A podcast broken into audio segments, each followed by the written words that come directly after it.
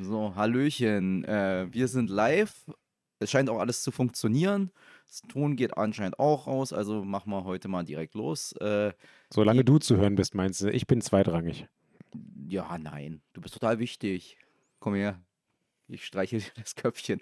Nein, also, äh, willkommen bei der Sprechstunde. Heute mal äh, etwas, was heißt heute? Also diese Woche etwas außer der Reihe am Donnerstag, weil äh, Pfingsten hat uns schon wieder voll die Terminplanung zerschossen. Weil wir haben uns gedacht, Pfingstmontag müssen wir nicht hier sitzen und über das vergangene Plenum reden, auch wenn es total wichtig und schön und überhaupt toll war. Und naja, ihr wisst ja.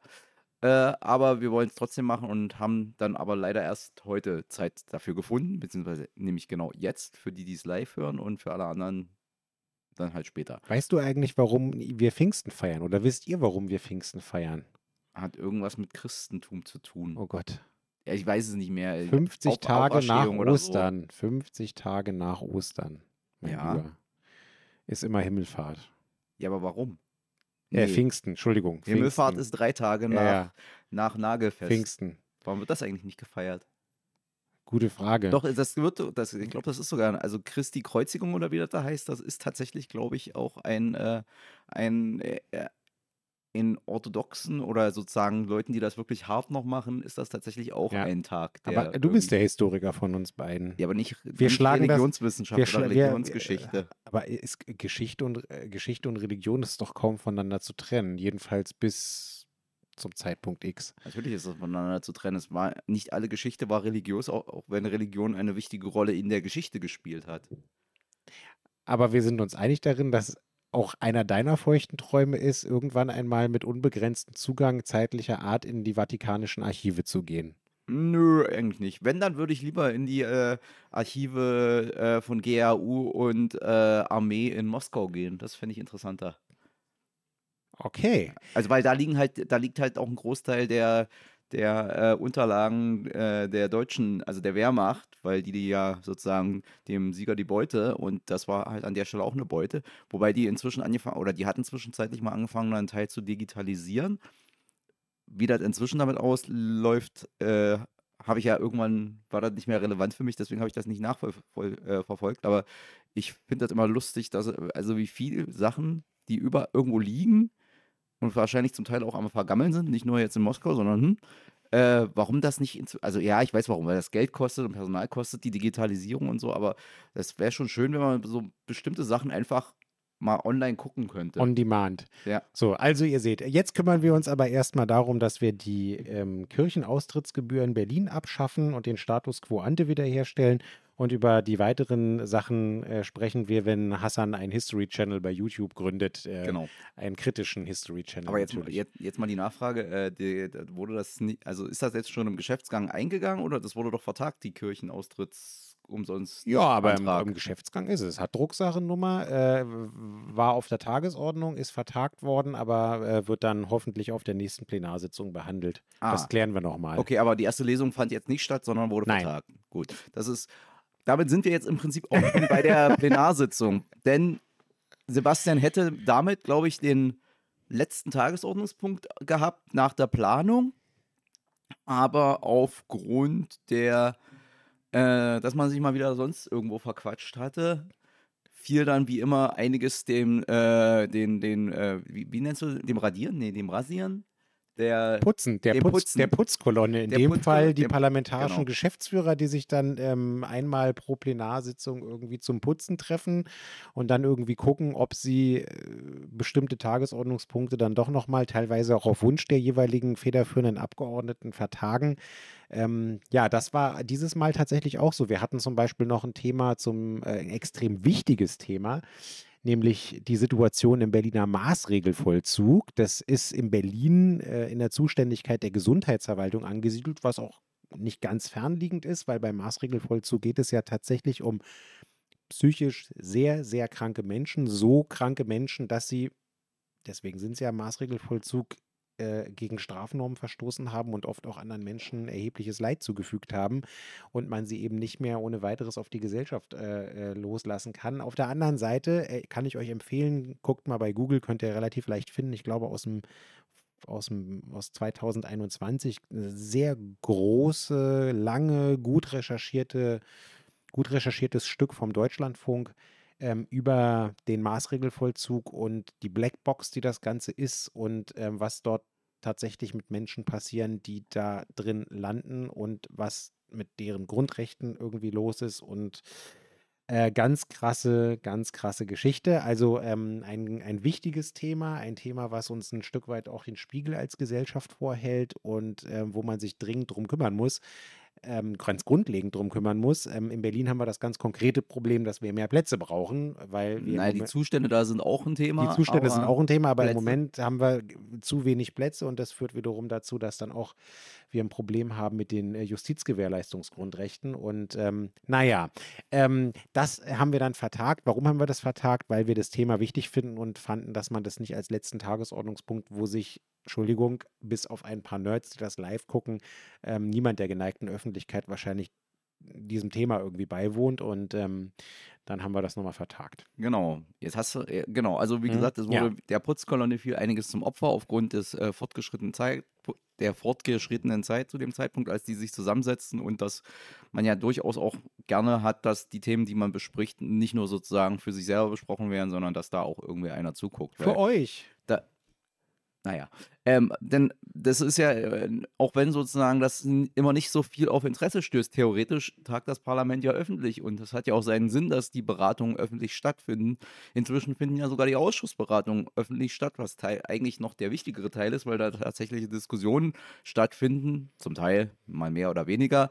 Während im Plenum bei aller Liebe zum, zur parlamentarischen Beratung es einfach sozusagen in die, der Form, wie in Deutschland Parlamentarismus organisiert ist, nicht tatsächlich, nicht wirklich Debatten im eigentlichen Sinne stattfinden, sondern das ist mehr so ein Austausch von Noten und Schaulaufen fürs Publikum. Außer bei uns. Wir machen das alles total auf Augenhöhe, total komplex und ernsthaft und äh, immer aufklärerisch. Ja, das ist ja. Ohne ja, Ausnahme. Das, das will ich jetzt den anderen. Niemand von uns ist populistisch. Ja. Äh, whatever, auf jeden Fall, ähm, wie gesagt, da, äh, da eigentlich sind Parlamente, also der die, die Plenarsitzung nicht mehr der Raum, wo man tatsächlich Argumente austauscht, sondern man präsentiert seine Argumente weniger den anderen, die damit im Raum sitzen, sondern dem geneigten Publikum, um zu erklären, warum man jetzt wie sich verhält. Während sozusagen zumindest idealerweise die Sachaustausch, wo auch zwischen den Fraktionen tatsächlich Argumente ausgetauscht werden und wo man dann vielleicht auch gelegentlich mal sagt, hm, gar nicht so doof, nehmen wir mal auf oder das findet eher, wenn überhaupt, in den Ausschüssen statt.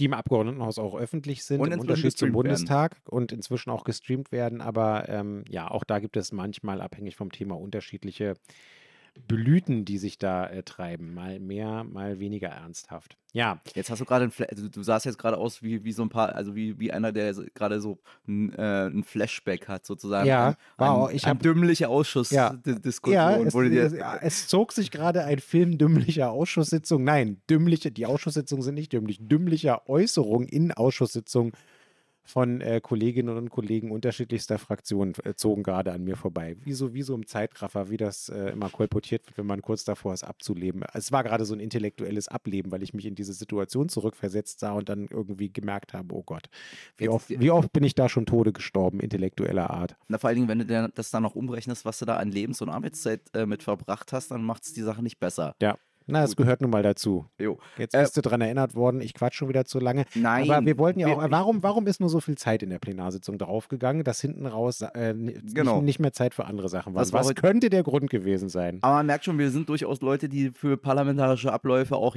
sozusagen auf einer Metaebene Interesse haben. Äh, das hat uns jetzt ein bisschen abgelenkt, weil eigentlich wollten wir dahin kommen, dass ja eigentlich die Plenarsitzung in der vergangenen Woche ein zentrales Thema hatte oder ein naja, Leitstern eher nicht, dafür war es ein bisschen trübe. Aber der neue regierende Bürgermeister Kai aus Spandau. Kai aus Spandau. Wir müssen auch aufhören, uns darüber so lustig zu machen. Dass wir so Spandau dissen. Es ja. wurde, der, der, das darf ich kurz wegnehmen, also äh, in, der, in der Rederunde zu, äh, zu Kai aus äh, Spandaus ähm, Rede, in Klammern State of the Union Address äh, in Billig, also Regierungserklärung sagt man in Deutschland, ähm, wurde ja auch gesagt, dass das hier keine große Koalition ist, sondern die Spandau-Koalition in Anspielung darauf, dass der regierende Bürgermeister Kai Wegner und der SPD-Fraktions- und Landesvorsitzende Ratsallee beide aus Spandau kommen. Ähm, das fand ich tatsächlich ein bisschen lustig. Ja, also weg von Spandau bei Berlin, rein ins äh, zentrale äh, Abgeordnetenhaus. Also da war halt Regierungserklärung angesagt. Regierungserklärung, genau. Von Kai, wo er sozusagen, es gibt ja immer jede neue Regierung legt ja dem Abgeordnetenhaus die Leitlinien der Regierungs... Die Richtlinien. Die Richtlinien, Entschuldigung. Ja, weil der Regierende im Zweifelsfall auch aufgrund Richtlinienkompetenz dieser Richtlinien hat, ja, seine ja. Richtlinienkompetenz ausüben kann, wenn die anderen nicht spuren. Ja, aber wir wissen alle, so, wenn einer dazu greifen muss, ist im Prinzip der, äh, die Dann Chose ist er durch. schwach. Dann ist er schwach, ja. Und in der Regel greift man da nur einmal zu und dann ist die Koalition eigentlich auch vorbei. Genau. Interessanterweise hat Olaf Scholz schon einmal dazu greifen müssen auf Bundesebene. Wir warten alle auf das zweite Mal. Ja, naja, das wäre egal. Auf jeden Fall war Regierungserklärungszeit und äh, wie, wie das immer so ist, wenn, wenn einer was lang und breit erklärt, Ja. haben natürlich auch die Fraktionen dann äh, Zeit und Raum äh, darauf zu antworten. Und das hieß, jede Fraktion hatte 25 Minuten. Bei fünf Fraktionen im Haus heißt das, oha, Mathe, 125 Minuten, also knapp zwei Stunden waren allein für die Erwiderung der Fraktionsvorsitzenden. Und Kai hat selber knapp eine Stunde, also irgendwie 49 Minuten gesprochen. 46 hat er geredet. 46. Oh Aber der Punkt, aber muss man ja sagen, das war noch Kam- das Beste an der Rede, dass kam mir vor war. wie 460 Minuten. Wir Also nähern- die, die, wir, der wir, Rede, wir, nähern der uns, Rede wir nähern von, uns dem Inhalt. Wir Warte, der Rede von. Kai, der Regierungserklärung von Kai Wegner zuzuhören, ist auch ungefähr so wie 50 Folgen Lindenstraße im eigenen Körper zu erleben. Das hat richtig wehgetan. Okay, Aber ich habe in der Zwischenzeit, ich war produktiv, ich habe nicht nur zugehört und auch ja ein paar Zwischenrufe getätigt, ähm, habe aber vor allen Dingen geschafft, äh, meinen Posteingang zu bearbeiten, der am Anfang der Regierungserklärung von Kai Wegner, ich glaube, äh, 5400 ungelesene E-Mails hatte, plus die gelesenen, die noch dazu kamen. Und ähm, das war doch mal wieder eine schöne Geschichte, dieses Bild zu sehen. Äh, du hast alles erledigt, äh, Posteingang leer. naja. Auf jeden Fall, ähm, das Beste von Kais Rede war noch, dass sie 46 Minuten gedauert hat, weil die von äh, Franzi Giffey letztes Jahr Mhm. hat äh, 100, knapp 120 Minuten gedauert. Nee, nicht 120. Äh, was hat sie? Anderthalb Stunden hat sie knapp geredet. Das ist möglich. Irgendwie so. Also deutlich länger, aber jetzt mal ganz ehrlich, sonst kann man über die Rede von, von Kai nichts Gutes sagen. Doch, Also- er hat äh, jedes, jeden, jeden und jede Senatorin namentlich erwähnt. Ja, das hat er sich bei Franziska Giffey abgeguckt, die das auch gemacht hatte äh, bei der ähm, rot-grün-roten Regierungserklärung zu unserem Koalitionsvertrag. Das finde ich auch gar nicht so schlimm, ehrlich gesagt. Das ist irgendwie ein ganz netter Stil, ähm, vor allen Dingen, weil ja auch einige, gerade auf der CDU-Seite, aber nicht nur, einige SenatorInnen aus äh, und auch StaatssekretärInnen aus der Bundesebene nach Berlin gekommen sind. Ähm, und dann auch irgendwie die nochmal namentlich zu erwähnen, sich bei ihnen zu bedanken, dass sie die Verantwortung hier in Berlin inmitten einer Wahlperiode übernehmen, die auch ähm, ja eben nicht mehr ganz so lange ist, wie sie regulär wäre. Ähm, das fand ich schon irgendwie ganz nett. Äh, Das können ja die CDU-Leute auch in der Regel immer ganz gut. Ne? Also so B-Note und irgendwie freundlicher Umgang und respektvoll und das machen sie eigentlich alles immer ganz gut. Aber äh, es bedeutet dann nicht, dass es zwangsläufig auf der A-Note dann weniger schlimm wird. Ganz im Gegenteil. Ähm, ja, Kai Wegners Rede. Was soll ich sagen? Es war im Prinzip, ihr könnt ja auch die Richtlinie der Regierungspolitik nachlesen. Die hat ja auch, haben ja auch eine Drucksachennummer. Das ist im Wesentlichen äh, eine Aneinanderreihung und nur leicht umgestellte ähm, Koalitionsvertragstextgeschichte reingekippt eben in diese, in diese Maske äh, als Mitteilung zur Kenntnisnahme. Ja, also ihr so.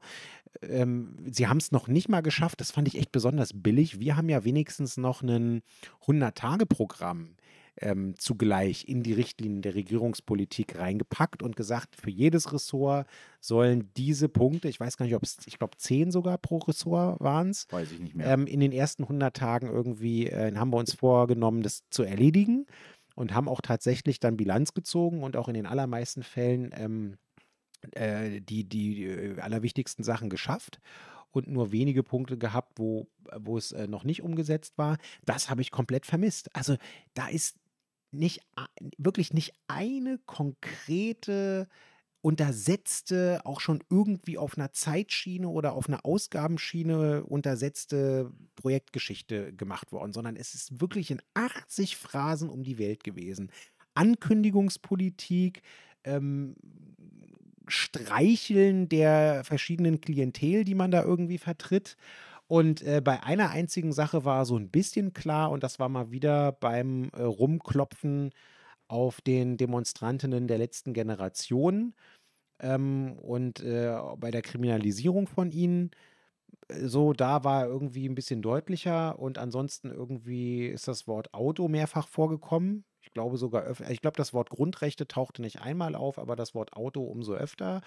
Äh, sagt ja auch schon was über die Schwerpunktsetzung von diesem Senat und ähm, ja, also äh, gab ja auch irgendwie im Tagesspiegel und in anderen Medien irgendwie Analysen darüber, ist auch nicht sonderlich gut bei wegbekommen, die Rede. Also es war wirklich nee, so. Das war, einfach, das war halt einfach wirklich schlecht. Das Ja. ja auch, also das habe ich ja, also ich hatte, irgendwann hatte ich angefangen, die Zeit zu- zu stoppen, bis er zu einer, zu sowas wie einem einigermaßen konkreten politischen Inhalt kam. Das war so nach, glaube, so ungefähr zehn Minuten. Boah. Das war dann aber tatsächlich auch, blo also da, da, das ist dann sehr wohlwollend gewesen, weil war sozusagen die Ankündigung, man möchte jetzt die Beschäftigten des Landes Berlins auf Bundesniveau äh, bezahlen. Hat er natürlich zu den bekannten Problemen, wie das sozusagen im Rahmen der Tarifgemeinschaft der Länder stattfinden soll, nichts gesagt, beziehungsweise ohne dass man aus der Tarifgemeinschaft der Länder rausfliegt, hat er auch nichts Da haben gesagt. wir auch zwischengerufen und gefragt, ähm, ob er denn raus will aus der TDL. Ja. Und ansonsten blieb es halt wirklich auf der Ebene so Befindlichkeiten, Sachen, wo, er- wo er auch noch konkret wurde, wo, wo dann bei uns, also da ist ja sowohl dir als auch mir dann sozusagen, also mir oben, dir unten, so ein bisschen die Hutschnur geplatzt, so, beziehungsweise da hat man sich gefragt, ist, also ist halt jetzt, das ist doch nur noch peinlich, dass der echt in der Regierungserklärung der Bundeshauptstadt der Bundesrepublik Deutschland 500 Meter Friedrichstraße Ja. zum Thema gemacht hat Ja. also provinzieller und kleinkarierter geht es kaum noch. Also Ja. es hätte nur noch gefehlt, dass er über die Öffnungszeiten beim Supermarkt bei sich um die Ecke geredet hätte. Also Ja. das war das, das war so symbolhaft für das Niveau der der Miefigkeit, der Piefigkeit, die uns jetzt anscheinend droht. Und da konnte dann selbst die wohlwollende Hauptstadtpresse, also ich gucke hier Richtung Tagesspiegel und Morgenpost, selbst die konnten dann Ja. nicht mehr schön reden und schön schreiben, sondern haben dann auch gesagt, also sie haben es dann so versucht nach dem Motto, ja, die Rede war jetzt nicht so toll und hm, das war ein bisschen, das war ein bisschen dünne, aber wir geben ihm jetzt mal eine Chance, dass die Regierungspolitik besser wird. Also dass die konkrete Arbeit jetzt Ja, und das wirklich wird. bei diesem Fehlstart. Ne? Also Anne Helms Rede können wir euch sehr empfehlen. Die hat für unsere Fraktion gesprochen. Das war auch, wie ich fand, die beste Rede ähm, in dieser Runde. Ähm, da hat man auch ein bisschen gemerkt, äh, und das sage ich jetzt ne, nicht einfach nur so, weil äh, unsere Fraktion eh die geilste ist, sondern das war wirklich ähm, in A-Note und in B-Note Fraktion, äh, war das Oppositionsführerschaft die wir da dargestellt haben, weil ähm, Anne äh, sozusagen nicht nur eine große Linie gezogen hat äh, über ihre Rede mit Anfang und mit Ende, sondern weil sie auch im Unterschied zu Kai Wegner konkrete einerseits Probleme in der Stadt, äh, aber dann eben auch mit Lösungsvorschlägen versehen äh, f- Punkte angesprochen hat. Und ähm, angefangen bei einer wirklich konkreten Benennung eines in der Geschichte Berlins, glaube ich, einmaligen Fehlstarts einer, einer Landesregierung. Angefangen von einem katastrophalen Wahlgang äh, oder drei Wahlgängen, die in der Verfassung von Berlin, äh, im Kommentar kann man es nachlesen, äh, als eine Notlösung vorgesehen sind und nach unserem Wissen auch äh, jedenfalls in der neueren Geschichte Berlins äh, historisch nicht stattgefunden hat. Ähm, dann diese Schmach und Schande und dieser Schandfleck, der auch nicht wegzudiskutieren ist, ähm, dass er ohne eine eigene Mehrheit, äh, wissend, dass er keine eigene relative Mehrheit hat, in ein sehenden Auges in einen dritten Wahlgang gegangen ist und der AfD damit eröffnet hat, Spielchen zu spielen. Ähm, sie behaupten zwar immer, die 86 Stimmen wären äh, exakt die Stimmen gewesen, die die Koalition ja auch hat und deswegen hätte die Koalition im dritten Wahlgang gestanden.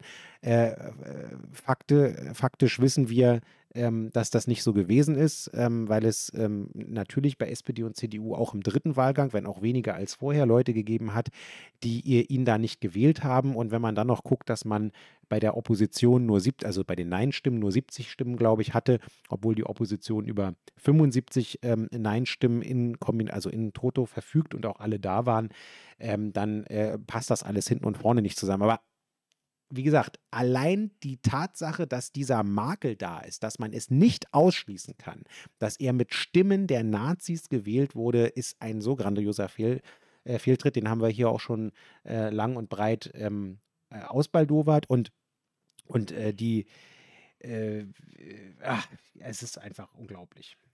Na, vor allen Dingen die Nazis reiten ja auch jedes Mal immer noch drauf rum. Also bei jeder passenden oder unpassenden Gelegenheit ja.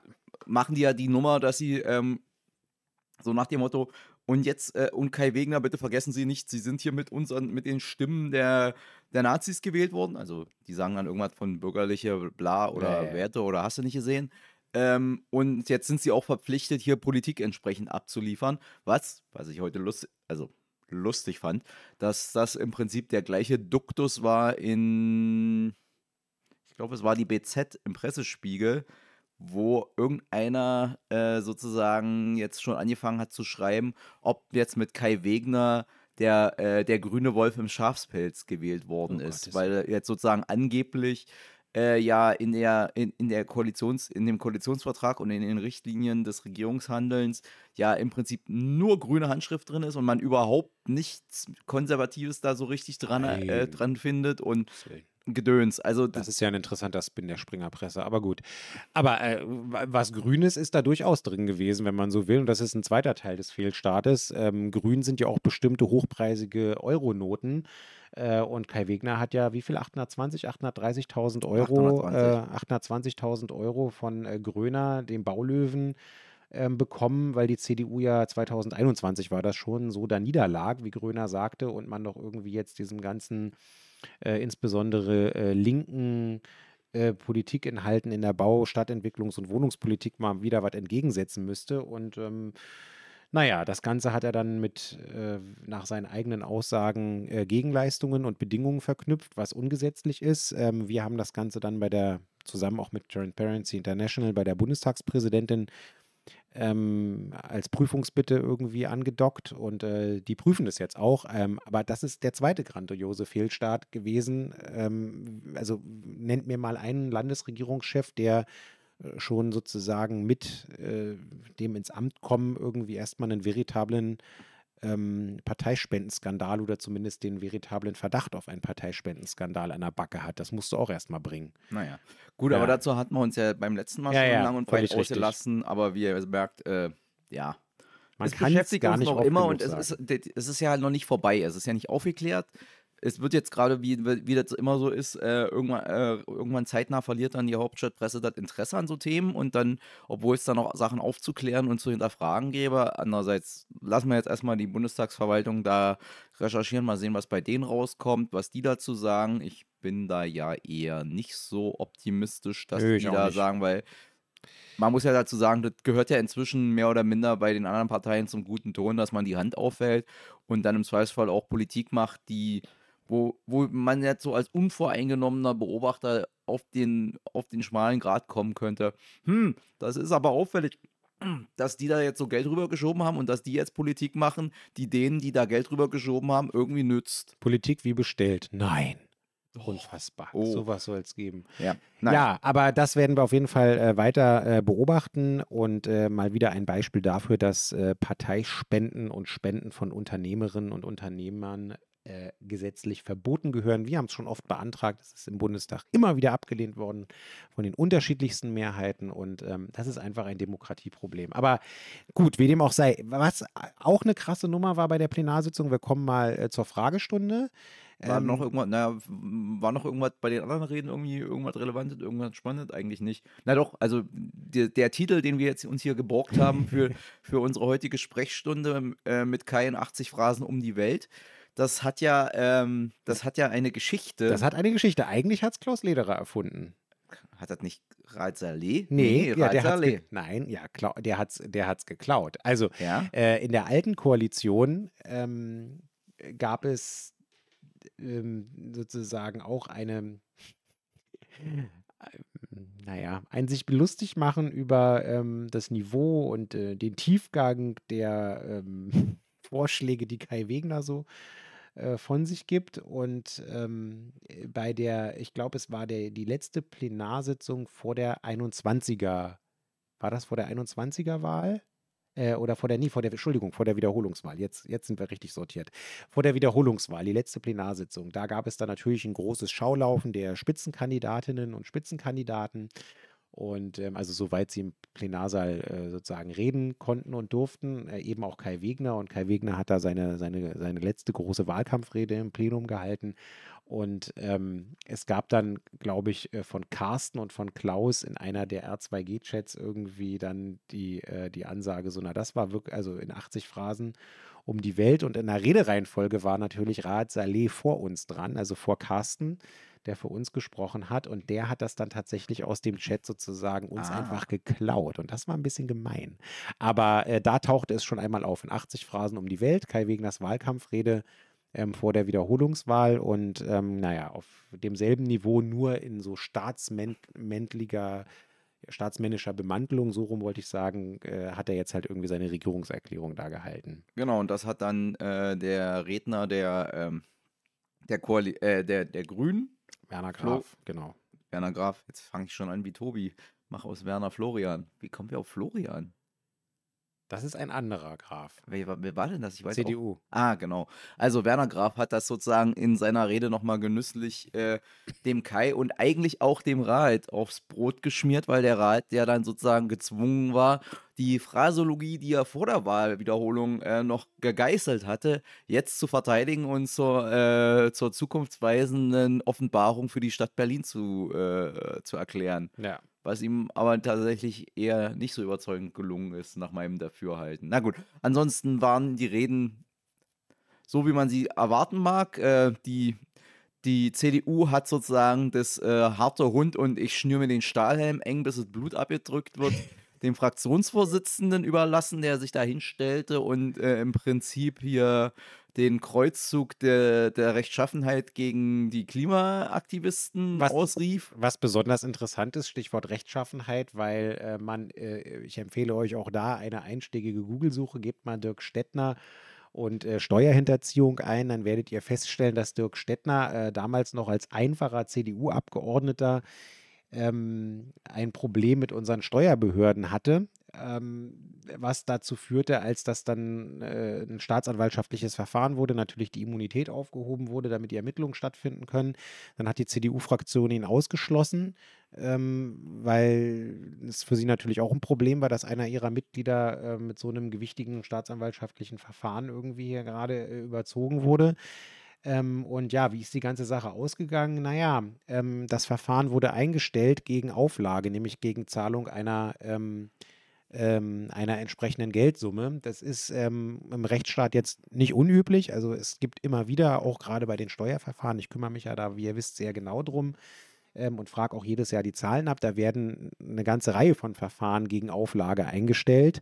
Ähm, wie gesagt, rechtsstaatlich äh, an der Stelle nicht zu bemängeln, aber ähm, es ist natürlich schon so, dass das in der Regel äh, in den Fällen passiert, in denen es ähm, zumindest äh, was einen bestimmten Teil der Vorwürfe anbelangt, äh, wahrscheinlich ansonsten zu einer ähm, zu einer Verurteilung äh, äh, kommen würde. Und ähm, dann macht man halt, äh, wenn es nicht allzu schwerwiegend gewesen ist, dann macht man halt eben so eine Geschichte mit der Staatsanwaltschaft. Ähm, wie gesagt, ich wollte es nur noch mal daran erinnert haben, weil die CDU ähm, äh, halt so ist, wie sie ist und ähm, man sich manchmal fragt, Linke äh, treten von Ministerämtern zurück äh, wenn sie irgendwie äh, fahrlä in fahrlässiger Weise, aber trotzdem Verantwortung übernehmend, irgendwie, keine Ahnung, Bonusmeilen von Dienstflügen dann irgendwie doch auf äh, äh, privat verwendet und eingelöst haben, wie Gregor Gysi zum Beispiel oder Katrin Lomscher ähm, ist sozusagen sofort konsequenterweise äh, aus ihrer Sicht zurückgetreten, äh, weil sie einen Fehler gemacht hat ähm, äh, Mittel äh, bei ihrer Steuererklärung äh, so anzugeben, äh, wie es hätte gemacht werden müssen, obwohl da gar kein Schaden entstanden ist. Sie hat es dann noch zurückgezahlt sofort, als sie das, äh, als ihr das aufgefallen war.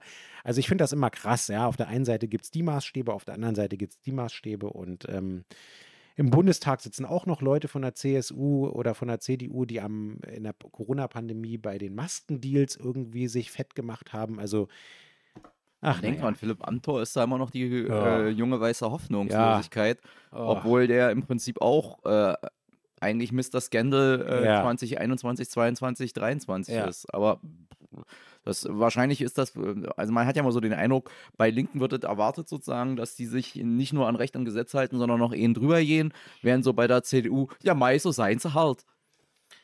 Aber ja. naja, äh, wie gesagt, ihr, ihr, schenkt auf jeden Fall die, die restliche, Sitz, äh, die restliche äh, Debatte zum, ähm, zur Regierungserklärung verlief im Prinzip entlang der zu erwartenden Rollenverteilung mit wenig, äh, über, also mit gar keiner Überraschung.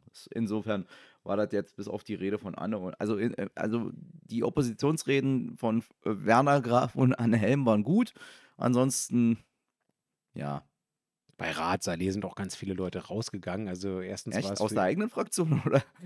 Äh, so oder bei, bei allen? Auch, also aus der eigenen Fraktion, bei uns, bei den Grünen. Ähm, und äh, ich habe es mir auch hinterher dann noch mal in Teilen angeguckt, weil ich bin dann auch irgendwann rausgegangen das war auch, also man hat auch richtig gemerkt, die SPD, ähm, äh, die, die, die hadert da jetzt äh, schon irgendwie mit sich. Also die einen, weil sie sowieso das Scheiße finden, ja, am Ende dass diese Koalition, mit. am Ende machen sie es mit. Auf der anderen Seite kommen sie aber mit ihrem Bedeutungsverlust gerade nicht klar, weil sie jetzt irgendwie in der Redereihenfolge weiter hinten einsortiert sind und weil sie eben nicht mehr äh, die stärkste Kraft in der Koalition sind. Das ist für sozusagen äh, für die da auch neu und das hat man irgendwie deutlich gemerkt und irgendwie war die Rede war die Rede auch ähm, lustlos, unpointiert. Äh, und ja, wie genau wie du gesagt hast, äh, selber den Vorwurf gemacht in 80 Phrasen um die Welt und jetzt sich hinstellen und die 80 Phrasen um die Welt auch als Koalitionspartner noch verteidigen müssen. Naja, gut. Naja. Aber du wolltest eigentlich schon weiter zu, ja, zur Fragestunde. Was war denn in der Fragestunde? Ja, da ging es ein bisschen zur Sache. Und insbesondere wir und auch die Grünen haben äh, die äh, Justizstaatssekretärin, die Justizsenatorin war nicht ah. da, weil sie Justizministerkonferenz hatte, wo sie auch gerade den Vorsitz hat. Ähm, Berlin hat es äh, tonusmäßig in diesem Jahr und ähm, Lena hatte ihn. Jetzt hat ihn qua Amt natürlich ihre Nachfolgerin. Ähm, die hat halt eben auch in Berlin getagt, hier in der Stadt. Ähm, und äh, deswegen war die Justizsenatorin entschuldigt, hat sich dann entsprechend vertreten lassen von ihrer Staatssekretärin und Amtschefin, die jetzt streng genommen auch nicht für den Justizbereich zuständig ist. Trotzdem ist sie natürlich durch die Verwaltung vorbereitet. Und natürlich gab es ähm, von uns und von den Grünen dezidierte Fragen wie auch schon im Rechtsausschuss, wo die Koalition ja abgelehnt hatte, ähm, dass der Rechtsausschuss überhaupt unterrichtet wird ähm, über die Äußerungen äh, der Justizsenatorin dahingehend, dass sie ähm, in ihrem Haus äh, angewiesen hat, die äh, Einschätzung der Staatsanwaltschaft Berlin, dass es sich bei der letzten Generation um keine ähm, kriminelle Vereinigung ähm, handelt, weil nach dem, was sie in Berlin, und darum geht es ja, äh, getan haben, sich da eben kein Anfangsverdacht äh, wegen krimineller Vereinigung begründet. Ähm, das hat die Senatorin ja öffentlich ähm, insofern in Frage gestellt, als dass sie gesagt hat, ich lasse diese Einschätzung der Staatsanwaltschaft jetzt in meinem Hause ähm, rechtlich überprüfen. Das ist wirklich eine krasse Nummer. Sie hat das dann in einem wirklich ja, ich kann gar nicht sagen, besorgniserregendem Interview in den Tagesthemen, ähm, wo sie sich also in der A-Note und auch in der B-Note echt zum Obst gemacht hat, ähm, hat sie das nochmal bekräftigt und erneuert. Und ähm, da haben wir natürlich nachgefragt, ähm, äh, wie sie das gemeint hat, ähm, ob diese Überprüfung äh, tatsächlich angewiesen wurde warum sie in Gottes Namen das Ganze auch noch selber öffentlich gemacht hat, äh, ob sie darüber nachgedacht hat, dass der Eindruck entstehen könnte bei der Staatsanwaltschaft, dass sie der Staatsanwaltschaft misstraut und deren Einschätzung ähm, und ob sie, das war eine besonders wichtige äh, Frage, äh, und ob sie, ob das jetzt eine Vorprüfung ist, ob das ein Präjudiz dafür ist, dass sie äh, äh in Abhängigkeit des Prüfungsergebnisses möglicherweise eine politische Weisung nach ähm, ähm, Gerichtsverfassungsgesetz äh, an die Staatsanwaltschaft tätigt. Das darf sie rein rechtlich, also in Deutschland im Unterschied zu vielen anderen Justizsystemen ist es rein formal so, dass die Staatsanwaltschaft ähm, Weisungen erhalten kann von den Justizministerinnen ähm, des Bundes oder äh, der Länder. Ähm, faktisch ist es so, dass davon so gut wie nie Gebrauch gemacht wird, weil äh, in unserem demokratischen Rechtsstaat natürlich bisher jedenfalls tunlichst der, ähm, der Eindruck gar nicht erst entstehen sollte, dass die Einleitung von Strafverfahren davon abhängig ist, welcher äh, Minister welch, mit welchem Parteibuch jetzt gerade äh, äh in dem jeweiligen Justizressort sitzt. Und äh, das ist schon echt eine harte Nummer. Und äh, was soll ich sagen? Die Staatssekretärin und Amtschefin hat diesen Eindruck nicht entkräftet. Im Gegenteil, sie hat sich explizit offen gelassen, ob nach dem Prüfergebnis eine politische Weisung erfolgt. Und in Reaktion darauf habe ich dann ähm, äh, die Idee gehabt und das dann auch zusammen mit meiner Kollegin Petra Wandrei von den Grünen äh, sofort eingereicht, ähm, einen, einen 17 oder 18 Fragen umfassenden Fragenkatalog für die kommende Rechtsausschusssitzung einzureichen ähm, wo wir äh, genau diese ganzen Auskünfte von der Justizsenatorin haben wollen.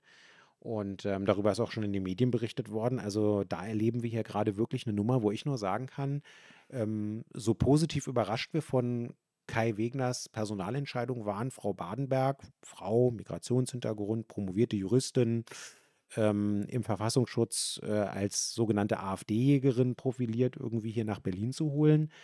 Ähm, da hatte man ja so ein bisschen so die Idee nach dem Motto, naja, das könnte ja vielleicht jetzt auch der Versuch sein, hier auch so ein bisschen eine zumindest halbwegs liberale Justizlinie irgendwie weiterzufahren. Ich muss mal ganz ehrlich sagen, im Moment sieht es danach aus, der Lack ist ab. Aber schon mächtig. Aber was, worauf ich auch mal hinweisen will, wir kündigen nicht nur Fragenkataloge an, wie äh, die FDP im Bund, haben die inzwischen ihren Fragenkatalog eingereicht? Oder, äh, Wollten die einen einreichen? Ja, ja, die hatten irgendwie äh, ganz mit dicker Hose, ja, hier, wir 101 Frage an Habeck wegen Gedöns und Ach so, Zeugs. wegen Habeck, ja. Und ja, Äh, dann kam irgendwann nach anderthalb Wochen raus, ja, nö, der Fragenkatalog war bis zu dem Zeitpunkt immer noch nicht eingereicht worden. Dann ging nochmal irgendwie rum, ja, okay, jetzt sind es 138 Fragen geworden. Ob die Fragen inzwischen tatsächlich eingereicht worden sind, äh, weiß ich nicht, weil irgendwann habe ich dann auch, das, äh, haben sowohl ich als anscheinend auch die äh, der, die Journalisten das Interesse an, an den neuesten Kapriolen der äh, Bundes-FDP verloren. Wobei das schon eine krasse Nummer ist, als Koalitionspartner äh, äh, öffentlich zu kommunizieren, einen so krassen Fragenkatalog, das ist ein Oppositionsinstrument. Ja. Aber naja, gut. Na gut, und, aber bei dir sind es halt, oder bei euch sind es halt keine 101 oder 138, sondern da sind es halt nur 18 Fragen, aber zumindest haben die es geschafft, vom vom Fragesteller zum Befragten zu gelangen. Und ja. zwar auch auf einem äh, dafür vorgesehenen Wege und nicht nur, keine Ahnung, so per Hauspost oder so, sondern halt, es wurde ein Verfahren eingeleitet. Also es steht jetzt im nächsten Ausschuss auf der Tagesordnung und wird sozusagen in einem parlamentarischen Verfahren beraten und das öffentlich ist, wie wir vorhin festgestellt haben. Und ist anscheinend nicht nur als äh, Klamauk zu sehen von jemandem, der zwar in der Regierung sitzt, das aber eigentlich nicht will, weil er nicht weiß, was er machen soll und deswegen zu so einem, zu, zu so einem Sperenzchen greift wie die Bundes-FDP. Aber es ist wirklich krass, Leute, weil, ähm, also um das auch nochmal politisch einzuordnen, ähm, ich glaube, die allermeisten Leute und auch die Leute, die äh, selber eine große Sympathie für die Klimaschutzziele haben, sind, so kriegen wir das jedenfalls zurückgespiegelt, extrem genervt von den verschiedenen Blockadeaktionen der letzten Generation. Ja, ähm, ich habe das ja auch selber im Radio 1 Interview gesagt. Ich bin da selber auch schon dreimal von betroffen gewesen. Da sind auch Termine über die Wupper gegangen. Natürlich hat es mich in dem Moment auch irgendwie genervt, äh, die Zeit da zu verlieren äh, und da auf so einer Autobahn im Stau zu stehen. Das ist nun wirklich nicht vergnügungssteuerpflichtig. Ähm, das gestehe, äh, gestehe ich alles zu. Aber ähm, wo ich auch noch irgendwie dabei bin, wobei da muss man schon differenzieren, glaube ich, ist, dass es sicherlich auch dazu zumindest geeignet ist, einigen Leuten durch diese Versammlungsform so sehr auf den Sack zu gehen, dass die vielleicht sogar ähm, zumindest ein bisschen ähm, verschlossener werden, was die Unterstützung der Klimaschutzziele, die wir ja eigentlich alle, wenn wir ähm, nicht nur Pudding zwischen den Ohren haben, nachvollziehen können aufgrund der wissenschaftlichen Fakten, die wir haben das kann ich irgendwie auch noch, auch noch nachvollziehen, dass die sich halt irgendwie selber auch vielleicht gar nicht mit ihrem Anliegen so einen Gefallen tun, äh, aufgrund der Tatsache, dass sie diese Versammlungsform ähm, eben wählen. Das ist alles, alles auf der einen Seite. Aber auf der anderen Seite ähm, geht es hier tatsächlich um ein ganz elementares Grundrecht. Das ist elementar für unsere äh, Demokratie. Das sagt nicht nur Schlüsselburg, das sagt das Bundesverfassungsgericht seit 1985, ähm, seit der Brockdorf-Entscheidung. Und äh, dass in der öffentlichen Debatte das irgendwie kaum noch irgendwie berücksichtigt wird, dass diese Menschen erst einmal von dem Grundrecht auf Versammlungsfreiheit gestützt äh, äh sozusagen agieren und dass in jedem Einzelfall geprüft werden muss, ob das jetzt tatsächlich eine Nötigung im strafrechtlichen Sinne ist ähm, und selbst wenn es eine Nötigung ist, ob sie dann vielleicht äh, gerechtfertigt ist. Ähm, in der juristischen Debatte in diesem Land findet diese Debatte statt, aber an den Stammtischen findet die nicht statt. Die wenigsten Journalisten zeichnen die nach. Ähm, und äh, eine Justizsenatorin hat die Aufgabe, nicht einfach nur das Wording von der Polizeibehörde und von, und von, von einer, einer Innensenatorin zu übernehmen, die mit bestimmten Rechtsstaatsstrukturen, sag ich mal, äh, da ihre Kenntnis noch ein bisschen vertiefen muss äh, bei den ein oder anderen Äußerungen, die da getätigt wurden. Ähm, das ist einfach total erschreckend. Und da geht es eben um was Grundlegendes. Da kann einem das noch so nervig sein. Es geht hier um eine ganz grundsätzliche Geschichte. Es geht um Gewaltenteilung. Es geht darum, dass Strafverfahren eben nicht eingeleitet werden können nach Parteibuchfarbe einer, einer Ministerin. Es geht darum, dass die Staatsanwaltschaft auch ähm, ähm, dass ihr nicht misstraut werden darf öffentlich durch die eigene Ministerin in Anführungszeichen. Ähm, und das alles wird hier verhandelt und ähm, das, ja, finde ich einfach krass, weil da ist eine rote Linie überschritten, die, die bisher eigentlich immer gegolten hat, egal welche Farbe im Justizressort war. Und ähm, stellt euch nur mal eine Sekunde, was los gewesen wäre, wenn Dirk Behren von den Grünen oder Lena Kreck von uns Linken äh, hier so eine Nummer gemacht hätte. Ja, das also, ist halt auch wieder diese, diese, das Gehör, also insgesamt habe ich gerade das Gefühl, erleben wir zumindest in der lauten, hörbaren Debatte. Ich glaube nicht mal, dass das unbedingt sozusagen äh, eine Mehrheitsmeinung ist. Aber zu, zumindest in dem, was publiziert und kommuniziert wird, ein Rechtsruck. Ja. Weil wenn ich mir angucke, was so, also wir diskutieren jetzt mal so äh, locker flockig drüber hinweg, ob Menschenrechte dann noch für alle gelten. Hallo Zeit Online. Ähm, wir diskutieren, äh, wir, wir, gestern wurde dann einfach mal sozusagen ähm, im Angesicht des, äh, dieses Urteils, das da in Dresden gefällt worden ist, äh, auch wieder bei der Zeit darüber mal diskutiert, ob die, ob äh, sozusagen man äh, auf dem linken Auge blind ist und den Linksextremismus nicht ernst genug nimmt. Obwohl der Richter sich sogar bei aller äh, Kritik auch an, an, an, an, der, an der Urteilshöhe ähm, da hat er sich ja tatsächlich lang und breit Mühe gegeben, weil er ja auch irgendwie weiß, in welchem Bundesland er da ist.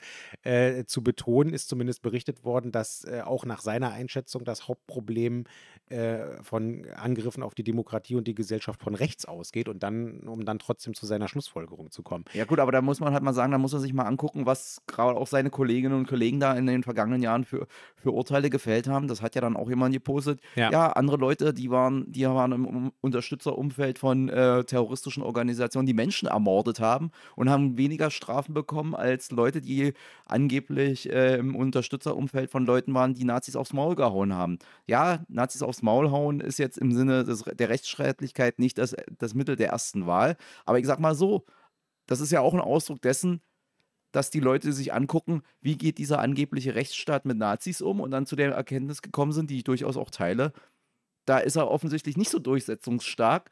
Und wenn dann aber sozusagen ein Linker zur Selbstjustiz greift, beziehungsweise ein Linker dann im Zweifelsfall sich auf die Autobahn setzt, weil er irgendwie an anderen Themen ein Interesse hat, da zeigt dann plötzlich der deutsche Rechtsstaat ganz, ganz, ganz groß und äh, ja. was er an Instrumenten und an Foltermöglichkeiten ja. hat, um hier sozusagen das Gewaltmonopol und was er so unter Rechtsstaatlichkeit versteht, durchzusetzen. Ja. Und das da, und, und ich sag mal so, das ist halt auch gefährlich, sowohl, weil damit wird ja auch den Rechten ein Signal gesendet, so nach dem Motto, macht mal weiter, das ist alles, ja, wenn wir euch erwischen, so pro forma gibt es eine Strafe, aber wir verstehen uns schon. Und auf der anderen Seite kann ich dann auch nachverstehen, äh, besteht dann auch die Gefahr, da, da weisen ja die durchaus auch Bewegungs... Äh, Radikalisierung. Radikalisierungsprozesse ja. hin, weil ja. wenn, da, wenn, wenn dir permanent signalisiert wird, dein Anliegen als Linker, als Humanist kann noch so trivial sein. Wenn du das sozusagen ernsthaft versuchst durchzusetzen, dann kriegst du links und rechts eine von diesem Staat gewatscht. Dann sagen sich die Leute, da kann ich das schon nachvollziehen, wenn dann Leute irgendwann sagen, warum soll ich denn das dann hier noch so auf der, auf der netten Schiene machen? Dann kann ich auch mal anfangen, böse zu sein. Ja, und ähm, das ist echt ein Problem, weil äh, wenn das so weitergeht, ähm, dann äh, leidet unsere Demokratie darunter. Und es ist wirklich, ähm, ich meine, ich bin jetzt kein ähm, dogmatisch und auch rechtspolitisch kein Freund von äh, Professor Habert, äh, dem äh, Vorsitzenden, äh, also dem Präsidenten des Bundesverfassungsgerichts, aber der hat jetzt gerade äh, in, einem, in einem längeren Beitrag ähm, in irgendeinem Feuilleton irgendwie darauf verwiesen, dass es eben keine Selbstverständlichkeit ist, dass wir eine solche Verfassung, ein solches Grundgesetz haben, wie wir es haben, mit den auch Demokratiegewährleistungen, die wir haben. Ähm, wir müssen da schon äh, tatsächlich jeden Tag äh, achtsam sein und unsere sozusagen Freiheitlichkeit und unsere demokratischen Standards ähm, ja, auch leben und ähm, in Anführungszeichen äh, verteidigen. Und das, äh, wenn wir hier zu einer, zu einer Radikalisierung kommen, ähm, dann ist das für, äh, ist das sozusagen für das, für das demokratische System äh, nicht gut. Ich will hier ähm, Sachen demokratisch verhandelt wissen. Ähm, ich will das mit Versammlungsfreiheit verhandelt wissen. Ähm, und ich will nicht, dass der Staat daherkommt und plötzlich tut, und das ist, ist ja krass, ich meine, es schwingen sich CDU-Abgeordnete zu, zu, zu Staatsanwälten und zu Richtern auf. Das ist nicht deren Aufgabe. Die bewerten nicht, ob ein Verhalten strafbar ist oder nicht. Die bewerten nicht, ähm, äh, ob es zu einer Anklage kommt äh, äh, oder nicht oder ob es zu einer Verurteilung kommt. Die können eine Meinung haben, die können sich auch einbringen ähm, in, den, in den Diskurs. Das ist doch überhaupt nicht das Thema, aber ähm, wir haben hier schon irgendwie eine Aufgabenteilung. Und ähm, nee, also, das, also da gibt es auf so vielen Ebenen äh, Probleme. Ich meine, zieht euch das mal rein.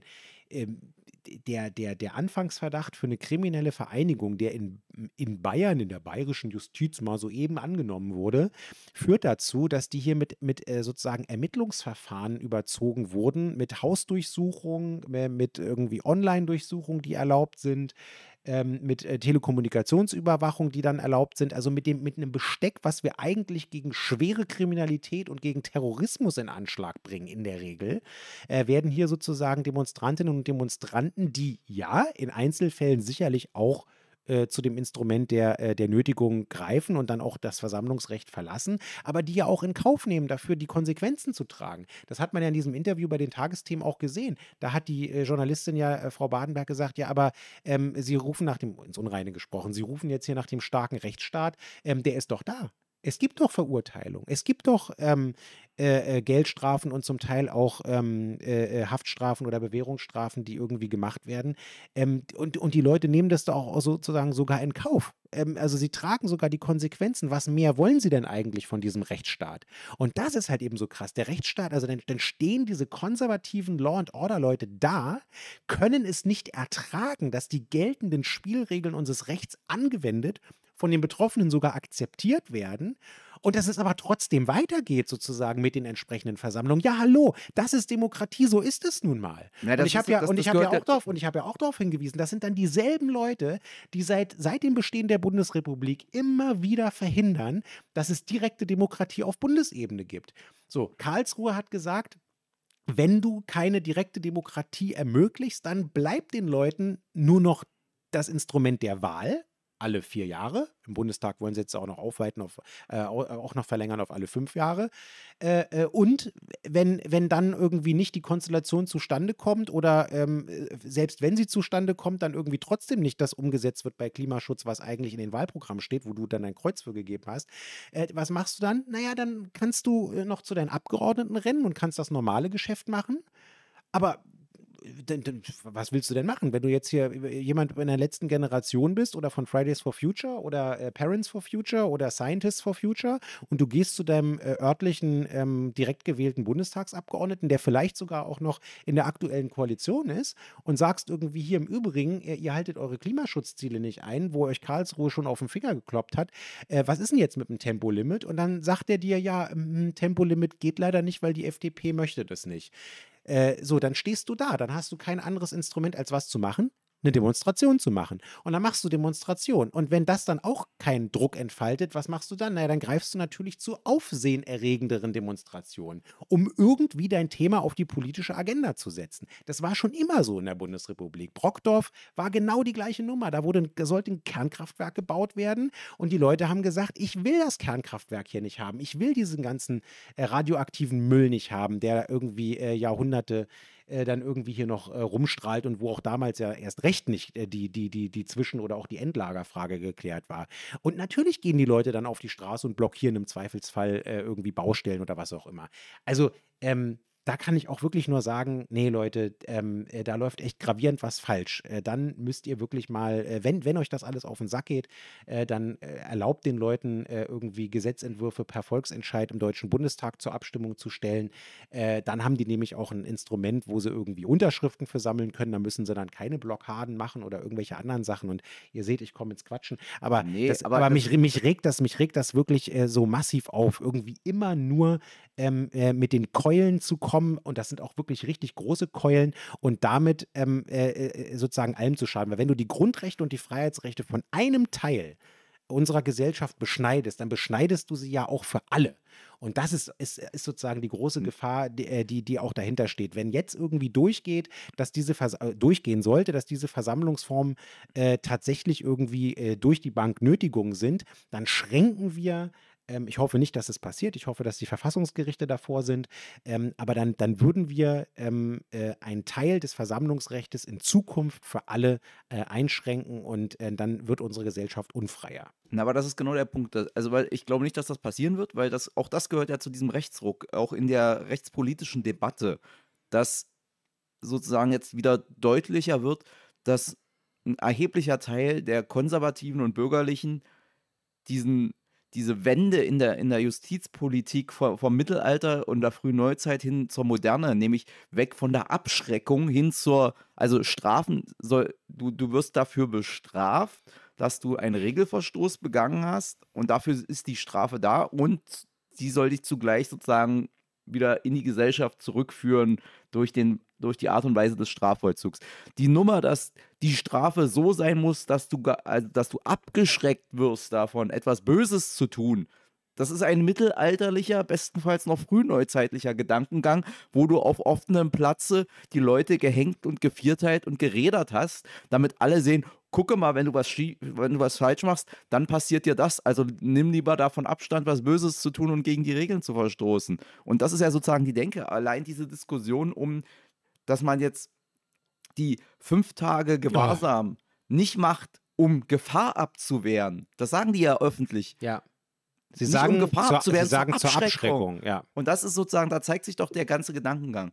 Und das Blöde ist, das verfängt ja bei einem Teil da draußen, ja. weil die sind immer ganz schnell dabei, nach dem Knüppel zu schreien, wenn es darum geht, dass er andere Leute trifft, sind aber im gleichen Moment total angefasst, wenn sie mal einer an, wenn, wenn sie überhaupt beim, äh, beim Schnellfahren, wenn sie einen Blitzer, äh, wenn ein Blitzer sieht, dann ist es für sie direkt oh, Polizeistaat und meine Freiheit oder Wegelagerei. Wegelagerei. Das ist halt sozusagen, die bringen das nicht zusammen, dieser Gedanke, die Freiheit gilt für alle oder sie gilt für keinen. Richtig. Und das ist genau der Punkt. Und dieser Unterbindungsgewahrsam, da, da, nur mal als Beispiel, ja, am 22. Mai, ich glaube, das war ein Montag, gab es äh, von der Polizei, das ist jedenfalls mir bekannt, neun Anträge auf Unterbindungsgewahrsam nach dem äh, Berliner Polizeigesetz. Neun. Wie viele wurden davon vom Richter zugelassen?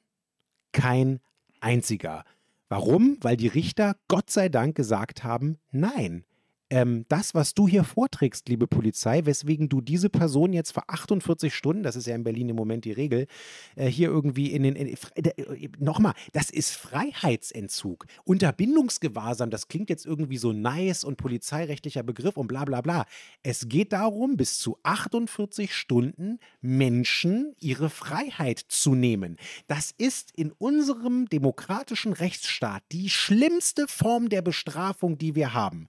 Es gibt die Geldstrafe Und es gibt die Freiheitsstrafe. Und die Freiheitsstrafe, genau wie Hassan gerade gesagt hat, in dem, in dem, in dem, in dem Fundament unseres sozusagen grundrechtsbasierten Grundgesetzes, unser menschenrechtsbasierten Grundgesetz angelegt, ist die, die, dem Menschen die Freiheit zu entziehen, ist das Schlimmste, was du ihm antun kannst. Eine, eine krassere Strafe gibt es nicht. Und jemanden ohne, ohne eine Anklage, ohne ein ordentliches Gerichtsverfahren mit Beweiserhebung und, äh, äh, und, und sozusagen Rechtsgespräch die, die, die, Freiheit in dem Fall für 48 Stunden zu entziehen, das ist Hardcore. Das ist rechtspolitisch richtig Hardcore. Und es ist nur deswegen möglich und gerechtfertigt, wenn es zur Abwehr einer unmittelbaren Gefahr für die öffentliche Sicherheit ähm, sozusagen gilt. Also sprich, wenn du ausreichende Anhaltspunkte dafür hast, dass von dieser Person, wenn du sie jetzt nicht in Unterbindungsgewahrsam geht, Straftaten von erheblicher Bedeutung ausgehen. Und ob es Straftaten sind, diese Blockadeaktion zu machen. Das wird jetzt gerade von den Gerichten geklärt und wir sind noch nicht bei den Verfassungsgerichten angelangt. Wir sind hier gerade in der Mehrzahl bei Amtsgerichten beziehungsweise beim Landgericht an der einen oder anderen Stelle, also in der Strafgerichtsbarkeit. Und die haben in der Geschichte der Bundesrepublik schon so oft auf die Fresse bekommen von den Verfassungsgerichten, zu Recht, weil sie in ihren Entscheidungen unzureichend das Grundrecht zum Beispiel auf Versammlungsfreiheit abgewogen haben. So. Ähm, und in so einer Situation jetzt irgendwie eine Einzelfallgesetzgebung zu machen, äh, und zu sagen, wir verlängern das jetzt auf fünf Tage und knüppern dann vielleicht auch noch irgendwelche äh, sozusagen Tatbestandsmerkmale dran, damit es auch noch möglichst auf bestimmte Fälle zugeschnitten ist. Also sollten die, die haben es jetzt ja angekündigt, äh, äh SPD und CDU, dass sie diesen, dass sie da jetzt den nächsten Gesetzentwurf einbringen. Wenn der kommt, den gucken wir uns ganz genau an und den werden wir uns rechtspolitisch sehr genau angucken und wir werden uns auch vorbehalten, natürlich, äh, wenn der beschlossen werden sollte, äh, zu gucken, dass wir den sofort verfassungsgerichtlich überprüfen lassen. Weil hier nochmal geht es es wirklich ans Eingemachte.